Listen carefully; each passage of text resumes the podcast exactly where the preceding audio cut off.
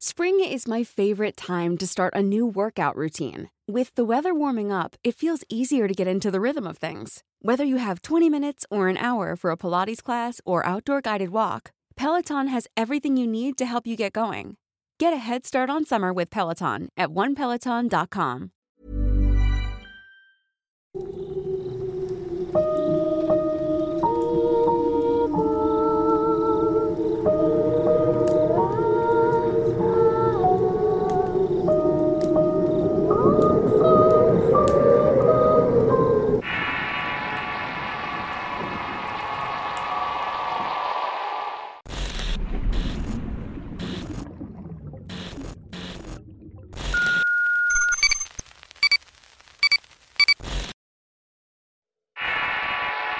Todos le temen al hombre de negro. Historia escrita y adaptada por Álvaro Ramos para relatos de horror. Hace un par de semanas recibí una pésima noticia. Se trataba del fallecimiento de un ex compañero de la secundaria al cual no veía mucho tiempo. La última vez que hablé con él había salido de un centro de rehabilitación en Puebla. Quería empezar una nueva vida alejado de las sustancias y el alcoholismo. Su familia le estaba dando una última oportunidad, pues en las anteriores terminaba cayendo en ese oscuro y profundo hoyo que son las adicciones. En nuestra familia lo conocíamos bien. Su familia y la mía eran conocidos. Ambas familias eran muy cercanas ya que compartían la misma educación religiosa y todo lo que eso conlleva. Todos convivíamos en reuniones, cenas, eventos deportivos, culturales y por supuesto religiosos. Esos que organizaba la escuela en la que casi todas las generaciones de nuestra familia asistieron. Recuerdo que cuando se hablaba de Darío mis padres hablaban pestes de él. Siempre decían que era la desgracia de su familia, que si hubieran sido más estrictos con él no se hubiera metido en ese mundo. Pero mi hermano siempre lo defendió. Tantas veces terminaban discutiendo fuertemente con mis padres con tal de limpiar el nombre de Darío aun cuando era menor que él.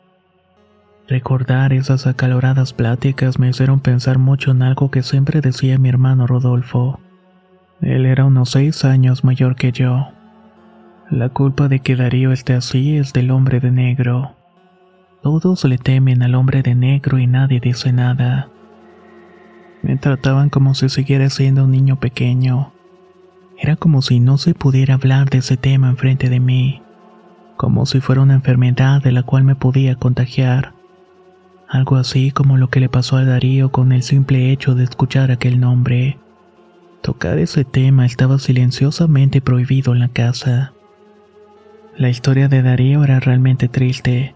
Creció en una familia bien conectada y acomodada, una que conseguía que todos los hijos tuvieran vidas buenas aseguradas, buenos trabajos, buenas parejas y dinero, pero él fue la excepción. De pronto tuvo un punto de quiebra en su vida en el cual buscó alejarse de todos, principalmente de su familia. Desde muy joven se sumergió en el alcohol y las drogas.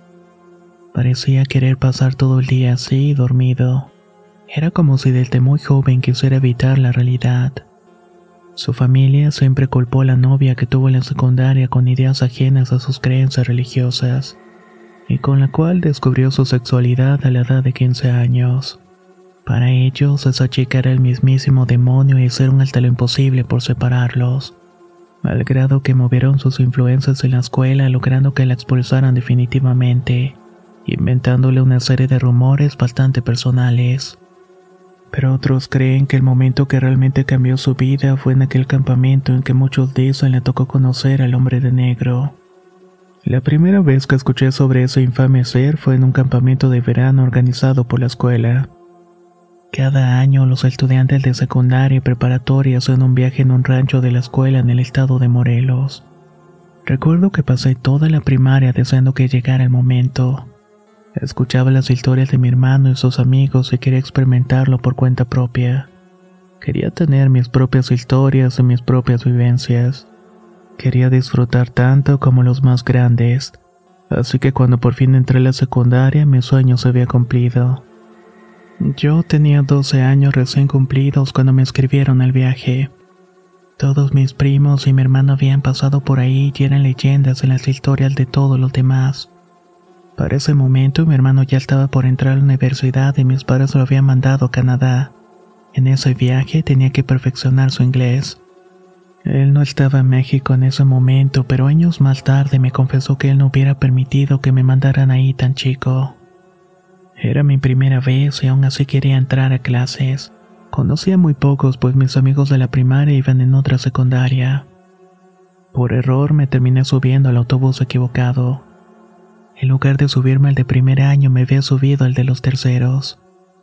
Recuerdo sus miradas abajo del camión y todos sumamente incómodos ante la instrucción de las familias. Había abrazos y una que otra lágrima. Era como si estuvieran en contra de su voluntad, lo que cambió en cuanto abordamos el autobús. No conocía a nadie y nadie se quería sentar conmigo. Me miraban como el bicho raro, el nuevo el espía. De pronto escuché, ¡Hey nuevo! Acá hay un lugar. Esa fue la vez que conocí a Darío. Era un grupo de seis amigos, todos sentados en la parte trasera del autobús. Claramente se notaba que ellos eran los líderes del salón. Cada idea era consultada con ellos, el resto de la clase lo veían como si fuera presidente de la República. ¿Creen que este año le toque a alguien? Seguro que sí. No sabemos a quién, pero le va a tocar. Contestó Samael, el que menos quería estar ahí. Cuando uno de nosotros no cumple con las reglas o cuando comete una infracción aparece el hombre de negro. Los maestros y cuidadores lo saben y le temen pero no lo dicen. Cada año, durante la última semana, el hombre de negro viene y al menos uno termina mal. Dicen que cuando el miedo llega nunca se va. No importa qué tan vigilado nos tengan y hagan creer a nuestras familias que este lugar es seguro. El hombre de negro se hace uno con la oscuridad y si eres una amenaza te tocará. Con esas palabras comenzaba mi primer y único año de campamento. Desde muy pequeño soñé con vivir la experiencia y una historia de terror tan insípida no iba a evitar que lo hiciera. De hecho, estaba bastante acostumbrado a los relatos de horror. Mi abuela era una fanática de contarnos eso cuando éramos pequeños aunque eso no evitaría que comenzara a tener en la cabeza que durante la última semana del campamento, un horrible y malvado ser aparecería para hacernos daño. Igual tú eres nuevo, sé que nada te va a pasar, dijo Samael sin siquiera voltear a verme. El camino al campamento fue como cualquier otro paseo escolar. Todos tratábamos de divertirnos cantando y jodiendo a los demás o noviando. Era como si todos dentro del camión se sintieran más seguros. Estaban libres y felices. Pero esto cambió completamente al llegar al famoso rancho. Una vez ahí, los encargados de cuidarnos y asignarnos las habitaciones se dieron cuenta de que yo no estaba con los de nuevo ingreso. Molestos porque pensaban que lo había hecho a propósito, me dejaron muy en claro que romper las reglas del colegio podía tener graves consecuencias. El regaño fue frente a todos y levantaron la voz para que todos oyeran. Prácticamente me habían usado como ejemplo para los demás. Con el paso de los días entendí por qué a la mayoría no le emocionaba tanto el famoso campamento. Si no eras de las familias más influyentes, prácticamente no te dejaban hacer nada. La cantidad de reglas y provisiones era enorme y ni hablar de los castigos. Era casi casi como estar en la época medieval. Para poder divertirse había que ser muy cauteloso, tener mucha amistad con los encargados de cuidarnos. Y eso significaba únicamente una cosa, dinero. Tengo que reconocer que no me la estaba pasando tan bien como creía, como me lo imaginaba. Las historias de mi hermano y sus amigos parecían ser meros cuentos. Me sentía engañado por todos los más grandes que yo y me habían elevado tanto las expectativas que ahora podía ver la realidad. Simplemente me pareció una pérdida de tiempo hasta que Darío y Samael me buscaron. Eres hermano de Leo, ¿verdad? Leo Leñero, pregunté.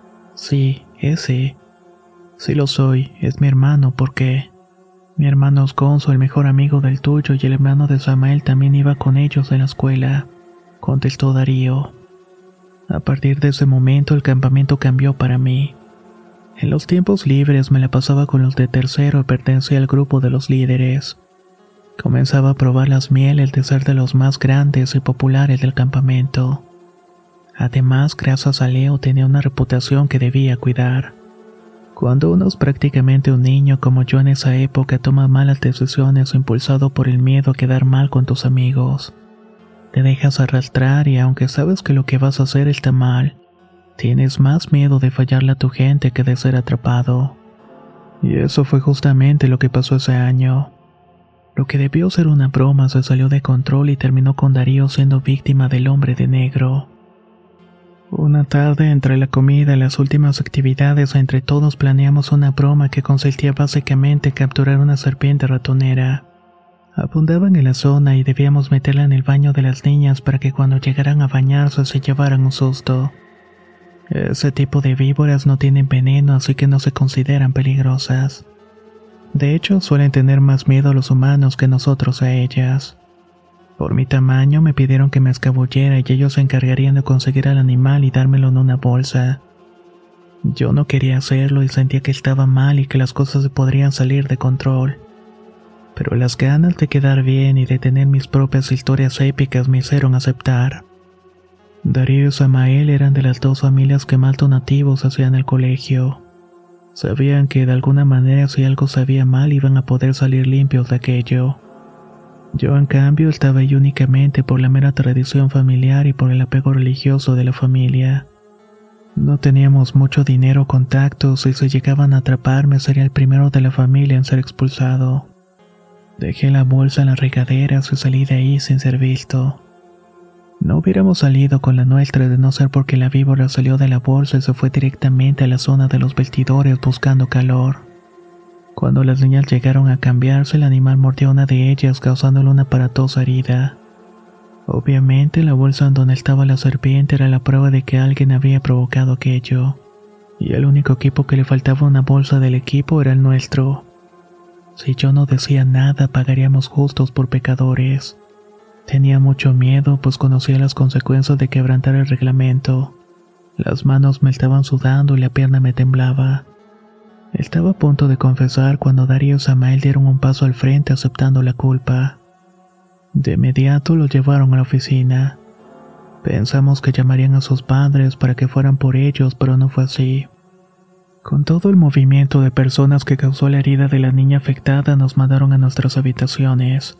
Yo estaba al pendiente de mis amigos, pues sentía un poco de culpa. Al día siguiente, los dos amigos tenían una actitud diferente. Parecían dispersos, callados y preocupados. Su actitud cambió repentinamente y solamente hablaban entre ellos. De hecho, se les podía ver una especie de miedo en los ojos. Decidí acercarme mientras hacíamos una actividad y me dijeron que no los iban a expulsar, pero que iban a ser castigados y reformados para resarcir la culpa. Yo no entendía a lo que se referían, pero no me quisieron decir nada más al respecto. Los siguientes dos días fueron eternos para ellos quienes no dormían de la preocupación y del miedo. Me contaban que si intentaban dormir comenzaban a tener pesadillas horribles.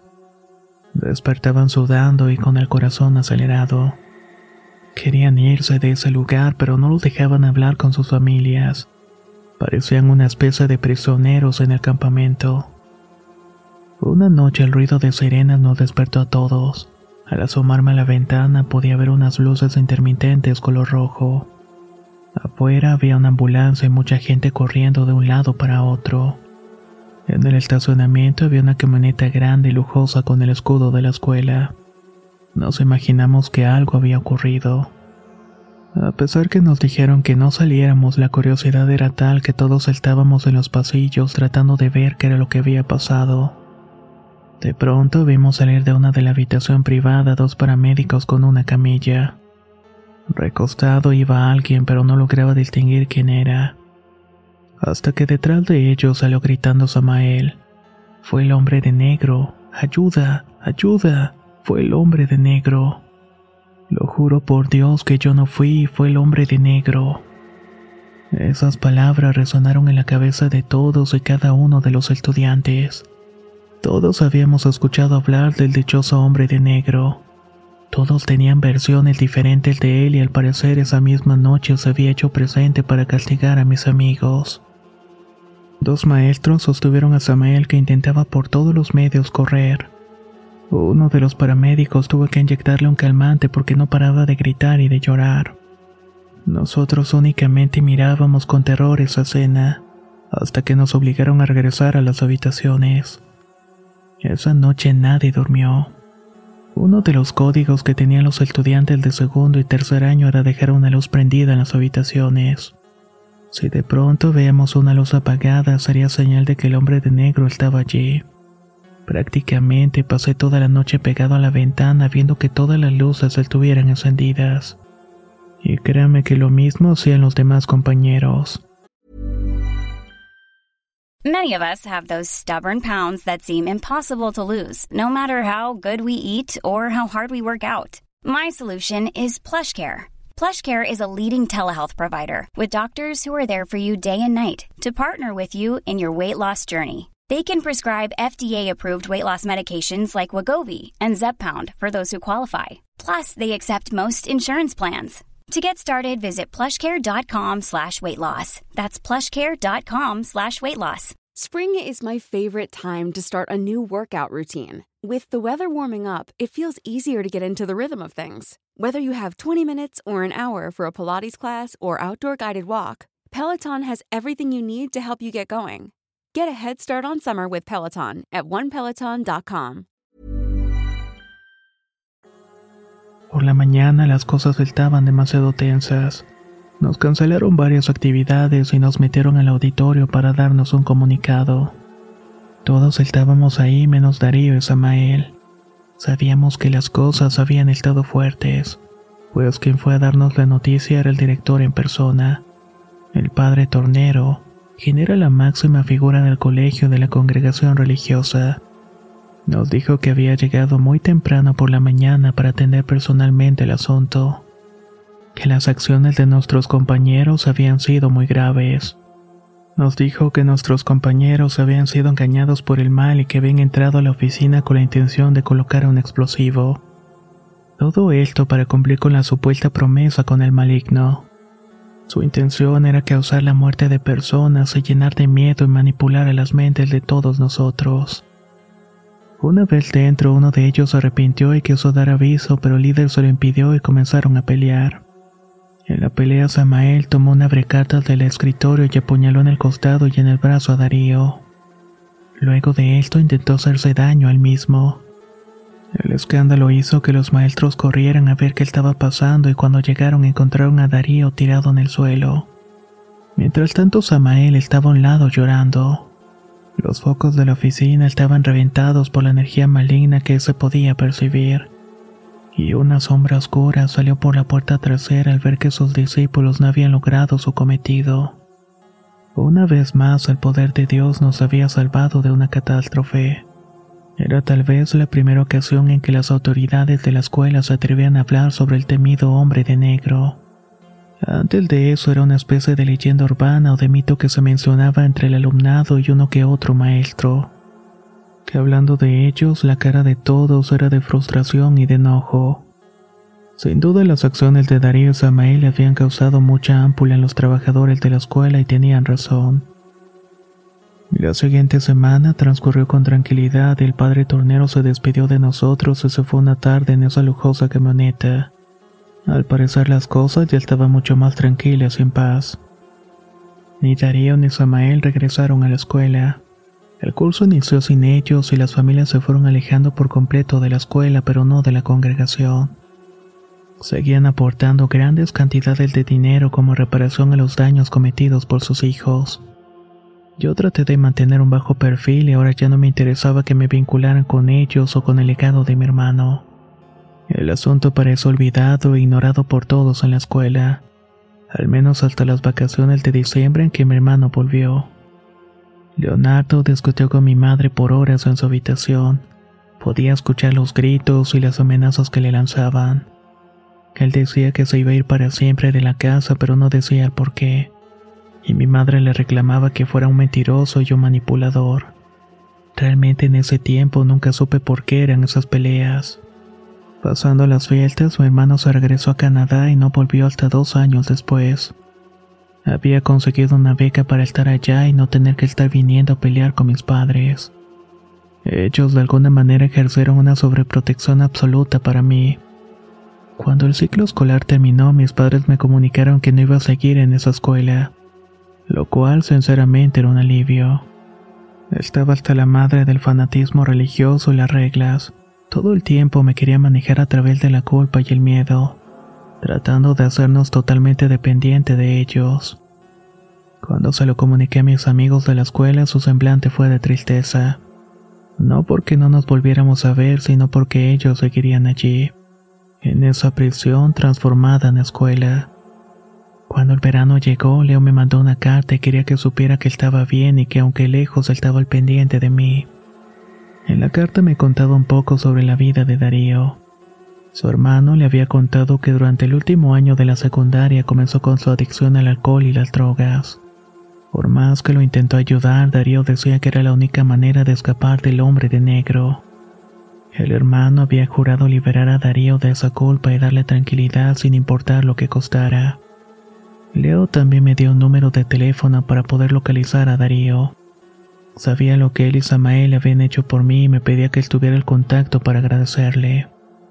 Debido a la culpa que sentía y un poco de miedo causado por la idea de que Darío había intentado matar a alguien en el campamento, me tomó una semana llamarlo y cuando lo hice me encontré con un Darío bastante diferente.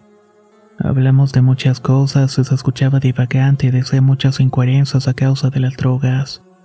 Me decía que quería salir de viaje y no regresar y cuando yo quería tocar el tema del campamento, simplemente lo evadía divagando.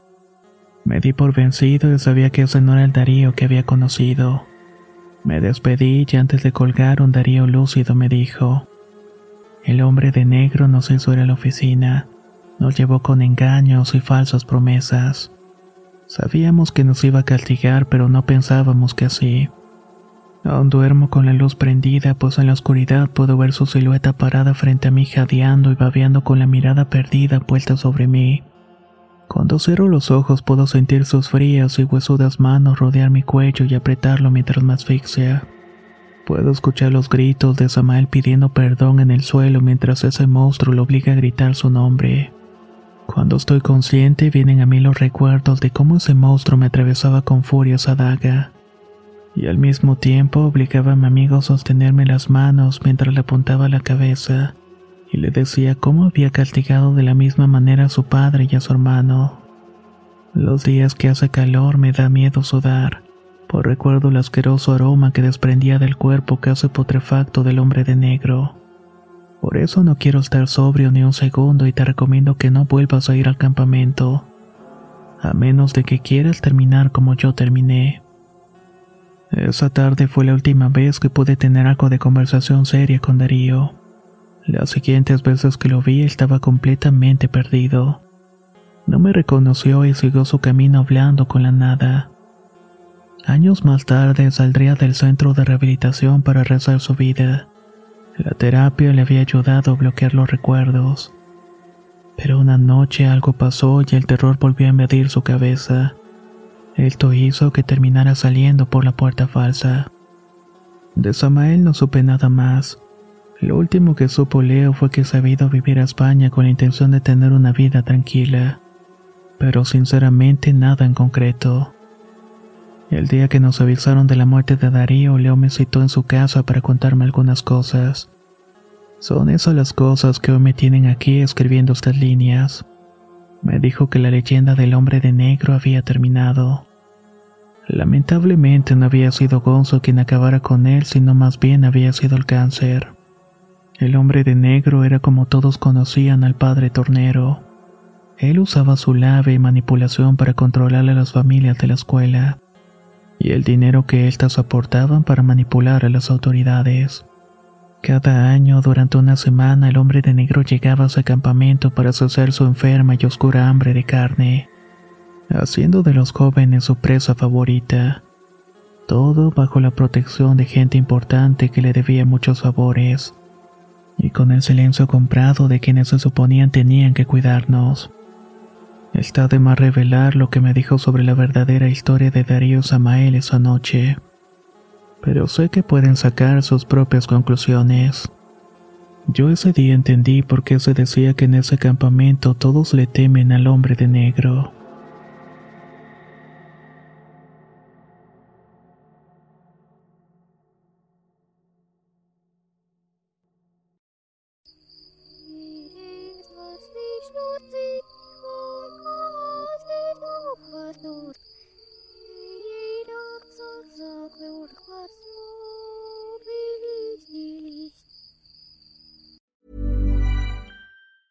Tired of ads interrupting your gripping investigations? Good news. Ad-free listening is available on Amazon Music for all the music plus top podcasts included with your Prime membership. Ads shouldn't be the scariest thing about true crime. Start listening by downloading the Amazon Music app for free or go to amazon.com slash true crime ad free. That's amazon.com slash true crime ad free to catch up on the latest episodes without the ads. Want flexibility? Take yoga. Want flexibility with your health insurance? Check out United Healthcare Insurance Plans. Underwritten by Golden Rule Insurance Company, they offer flexible, budget friendly medical, dental, and vision coverage that may be right for you. More at uh1.com.